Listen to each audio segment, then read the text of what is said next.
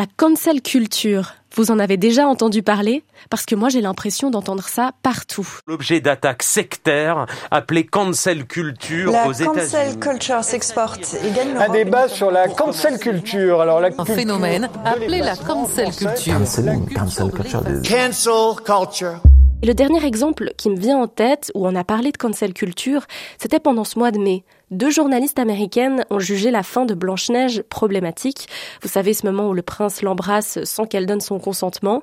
Et ben, ces deux journalistes, elles estiment que la fin de ce conte pourrait être écrite. Et là, scandale sur les réseaux sociaux, cancel culture. Ces exemples, ils sont super variés et j'ai un peu l'impression que c'est devenu un fourre-tout cette expression.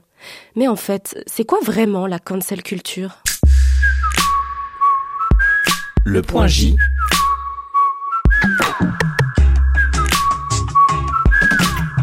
Salut, c'est Gabriela Cabré. L'expression cancel culture, elle est née aux États-Unis. Elle n'a pas vraiment de traduction précise en français. Mais en tout cas, ce qui est sûr, c'est qu'elle est péjorative. En fait, c'est des détracteurs de certains mouvements sociaux qui ont commencé à l'utiliser pour dénoncer ce qu'ils considèrent être des dérives. Dans le lot, il y a eu Donald Trump, par exemple. Et depuis, on utilise ce terme aussi en Europe pour plein de choses différentes. On reviendra sur des exemples concrets dans cet épisode avec Sarah Kiani. Elle est historienne des mouvements sociaux, chercheuse à l'université de Neuchâtel et au centre Marc Bloch à Berlin. Et vous l'entendrez, selon Sarah Kiani, nos États aussi font d'une certaine manière une forme de cancel culture, et ça, on en parle beaucoup moins. Bonjour Sarah Kiani. Bonjour. On va parler de ce terme un peu flou qui nous vient des États-Unis, hein, la cancel culture. Je sais pas trop comment il faudrait le traduire. C'est quoi? C'est une forme d'annulation, du boycott? Alors, en français, les traductions que j'ai pu voir, c'était souvent la culture de l'annulation. Maintenant, peut-être, ce qui est intéressant surtout, c'est comment est-ce qu'on le traduit, le sens, en fait, de cette, de ce qu'on appelle cancel culture aux États-Unis. D'une part, euh, c'est un terme qui englobe, euh, disons, une série de pratiques qui sont pas nécessairement liées entre elles, qui sont pas forcément mises en place par les mêmes euh, actrices et les mêmes acteurs, pas forcément avec les mêmes buts, et qui sont très très hétérogènes. On peut le trouver, ce terme de cancel culture, pour des pratiques qui consistent à déboulonner des statues ou à vouloir déboulonner des statues, à vouloir changer le nom, par exemple, des rues. Euh, également le fait de prendre à partie euh, une personne sur les réseaux sociaux parce qu'elle a dit euh, quelque chose qui nous paraît problématique. Moi, ça m'interroge beaucoup finalement sur qu'est-ce qu'on essaie de dire avec ça? Et il me semble qu'il n'y a pas de réponse univoque. Alors, il y a différents exemples, mais on peut définir plus globalement ce qui dérange ceux qui parlent de cancel culture. Moi, le plus souvent, j'ai l'impression qu'on le lit en lien avec un problème de liberté d'expression et de censure, c'est-à-dire qu'on dit euh, le fait que ces personnes pratiquent ce type de mise en cause de paroles de, de personnes, de personnalités notamment, serait une forme de censure. Et je pense que c'est ça qui dérange, mais c'est aussi peut-être dans certains cas la critique qui est formulée qui dérange. Et pour essayer de mieux comprendre, moi j'ai appelé une personnalité qu'on connaît bien dans le paysage du dessin de presse roman pour voir comment lui, il percevait cette cancel culture. Je m'appelle Patrick Chapat, je débute dans le dessin de presse et c'est un métier périlleux et voilà. Alors non, il n'en est pas vraiment à ses premiers dessins de presse. Ça fait un moment qu'il en fait. Et justement, lui, il a vu émerger cette notion de cancel culture qui a même eu des répercussions dans sa carrière. Et vous entendrez comment à la fin de cet épisode. Sarah Kiani, certaines personnes rapprochent le début de la cancel culture avec le mouvement MeToo sur les réseaux sociaux. On peut dire que ça a commencé à ce moment-là, la cancel culture? Alors, à mon avis, ça dépend de quoi on parle. Mais en tout cas, ce qui est sûr, c'est que le fait de mettre en cause des personnalités publiques, de les empêcher de parler, notamment, alors ça, c'est sûr que ça date pas de 2014. C'est une pratique euh, bien plus ancienne. Et on peut au moins dire que ce type de pratique a été très fort euh, avec les mouvements sociaux des années 60 et 70 empêcher des personnes de venir parler dans les amphithéâtres. Autour du mouvement de 68 en France, c'est quelque chose qui a été, qui s'est beaucoup vu, qui s'est beaucoup fait. Par exemple, à Genève, les femmes du MLF, donc du mouvement de libération des femmes, avaient fait un fichier euh, des gynécologues où elles avaient en fait inscrit tous les gynécologues qui n'étaient pas de, bons gynécologues, disons selon elles, et qui notamment décourageaient l'avortement. Euh, euh, etc. et donc c'était aussi une manière, d'une certaine façon, de de cancelled, je ne sais pas comment dire, ces médecins-là. Donc ce sont des pratiques qui sont bien plus anciennes. Très très clairement, après on a effectivement cette nouveauté des réseaux sociaux.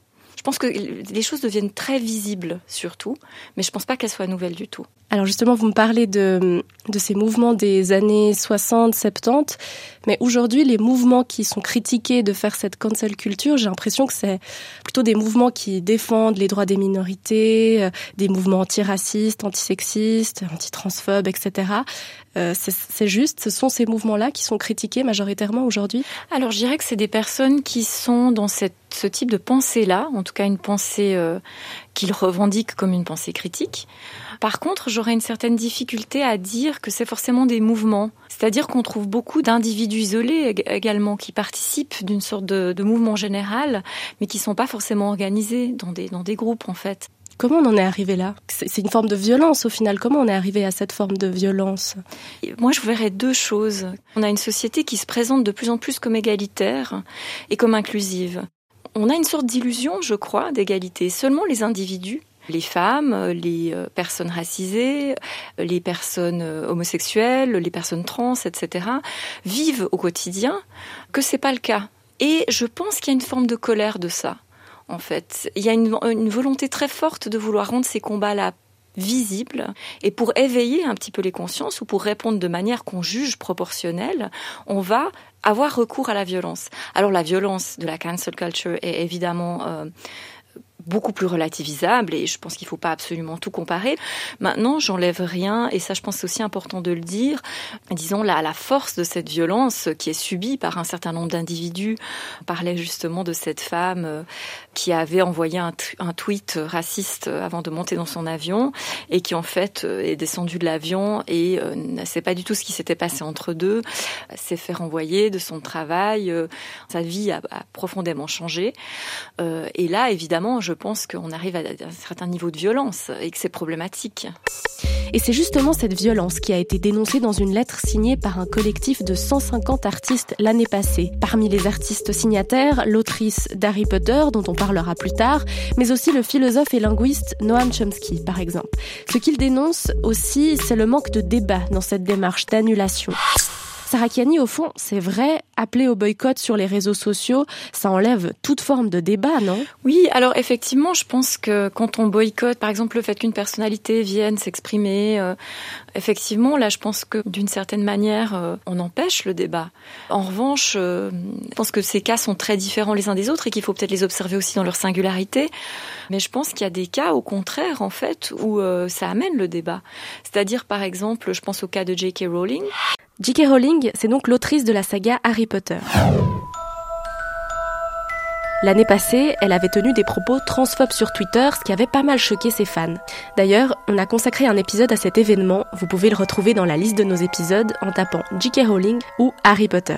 Certaines personnes disent qu'elle a été cancelled. Alors, je sais pas si elle a été cancelled. Moi, j'ai jamais autant, je l'ai jamais autant entendu euh, s'exprimer, en fait, dans les médias. Elle a pu parler, elle a donné son, sa version des choses, elle a répondu.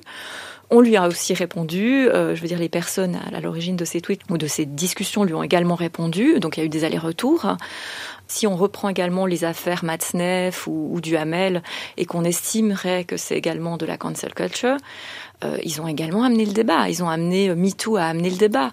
Euh, je suis pas sûre en fait que qu'on ne peut plus rien dire que ça empêche le débat, mais effectivement observons les cas dans leur singularité et dans, dans certains cas, oui, on a fait taire des personnes ce que je vous disais aussi, c'est que pour moi, on utilise cancel culture quand ce sont des individus et, quand, et pas quand c'est des autorités, tout simplement qui les, euh, qui les mettent en place.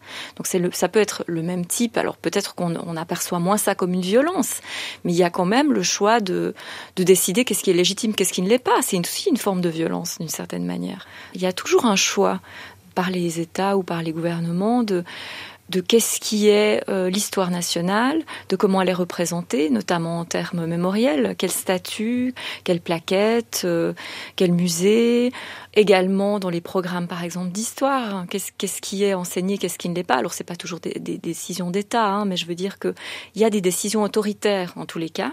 Clairement, le fait de prendre des décisions sur qu'est-ce qui peut être, qu'est-ce qui est montré, qu'est-ce qui ne l'est pas, qu'est-ce qui est raconté, qu'est-ce qui ne l'est pas, c'est également faire des choix et en faire donc taire d'autres, d'une certaine manière. Merci beaucoup, Sarah Kiani. Merci. On l'a entendu brièvement au milieu de cet épisode, le dessinateur de presse Patrick Chapat. Je l'ai contacté juste après avoir discuté avec Sarah Kiani. Patrick Chapat, vous, vous avez l'impression d'avoir déjà subi directement ou indirectement ce qu'on appelle euh, cette cancel culture? C'est un mot que je rechigne un peu à utiliser, comme j'aimais pas beaucoup dire politiquement correct. Parce que c'est un petit peu un nom d'oiseau qui est euh, récupéré politiquement. On le voit aujourd'hui, par exemple, par certains milieux de droite, voire même d'extrême droite. Mais bon, on parle quand même d'une nouvelle tendance qui est un petit peu intimidante et qui est dans l'air du temps. Je l'ai subi un peu indirectement ou directement il y a deux ans dans la décision du New York Times de supprimer le dessin de presse parce que cette décision elle est intervenue après une polémique suscitée par un dessin qui n'était pas de moi et où les réseaux sociaux euh, ont joué un rôle qui ont amené le New York Times à prendre cette décision. Je trouve formidable qu'il y ait ces, nouvelles revendications elle demande de la visibilité, elle demande euh, de la reconnaissance. Et pour des causes qui sont pour la plupart bonnes. Donc jusque-là, tout va bien.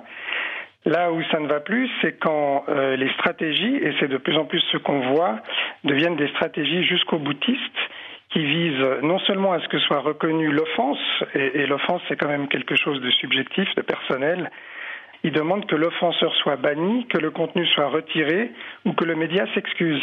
C'est ça qui est vraiment frappant euh, dans ces nouvelles revendications, c'est qu'elles euh, sont très sérieuses. Elles prennent l'humour terriblement au sérieux et elles nous proposent une lecture très univoque, très binaire des choses, y compris des blagues. Euh, tout est soit bien, soit mal. Il n'y a plus beaucoup de place pour le débat ou pour la zone grise. Or, l'humour est quelque chose d'ambigu. Quand on commence à vouloir faire taire, faire interdire et demander des excuses, c'est là que ça va trop loin. Et c'est ça qu'on appelle la cancel culture. Merci beaucoup Patrick Chapat. Merci. Très bonne suite de journée. Bonne suite, au revoir. Et merci d'avoir écouté ce dernier épisode de la semaine. On vous retrouve pas lundi puisque c'est Pentecôte et férié, mais mardi prochain. En attendant, n'hésitez pas à écouter ou même réécouter d'anciens épisodes. Et puis vous pouvez aussi nous écrire .j at rts.ch. Allez. Le point J. À bientôt.